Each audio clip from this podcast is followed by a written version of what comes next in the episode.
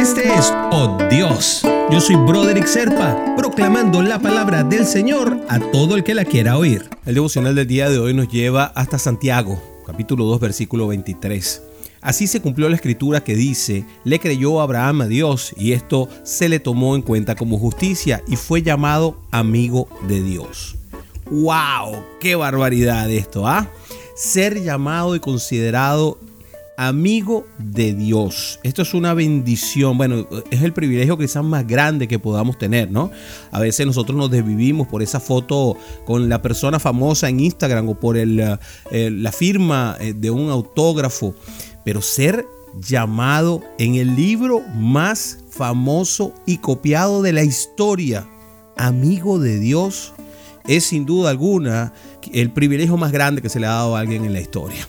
Toda la vida de Abraham, por supuesto, cambió en ese momento en el que él le creyó al Señor y esto implicó para él también un cambio completo en su vida, ¿no? Actitudes, esperanza, expectativas más grandes, planes. Él tuvo que poner en práctica su fe y su obediencia para llegar a ser un verdadero amigo de Dios también. Él tuvo que hacer su parte, pero qué, qué importante esto de cómo cambió, ¿no? Hay cosas y momentos pequeños switches que se pasan en nuestra historia, en nuestra vida, que cambian todo. Pero este quizás sea el switch más grande que se haya pasado en la historia.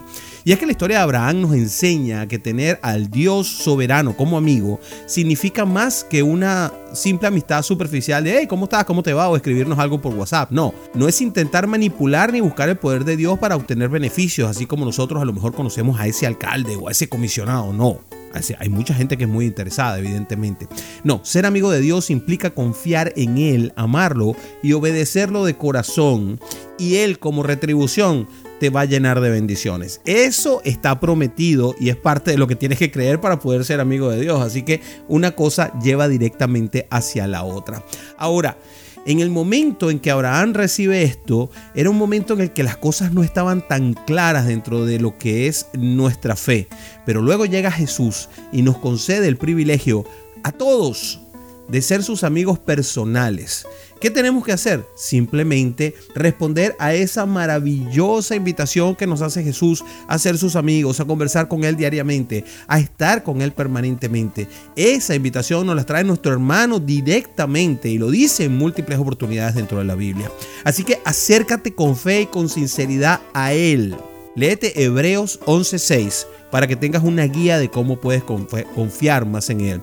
Porque Él es el amigo perfecto y siempre puedes contar con Él. él con Él vas a conseguir aliento, compañía, amor. Así que haz de Él no solamente el amigo, sino tu más grande amigo. ¿Cómo? Bueno, sencillo, obedeciendo la palabra. Jesús dijo que seríamos sus amigos si lo obedecemos. Esto lo dice Juan, capítulo 15, versículo 14. O sea que queda claro cuál es la condición que Él pone para su amistad. Y si tú además renuncias a la amistad con el mundo y estrechas tu amistad con Dios, entonces, según nos dice Santiago 4:4, vas a estar mucho más cerca de recibir las bendiciones que Dios puede darte de su amistad y con las que vienen aparejadas con, con eso mismo. Así que mi querido hermanito, mi querida hermanita, no queda más que orar por esta maravillosa noticia. Padre, ayúdame a ser tu amigo de verdad, Señor. Tú eres mi Padre, mi Señor, mi Salvador, pero también eres mi mejor amigo, Padre.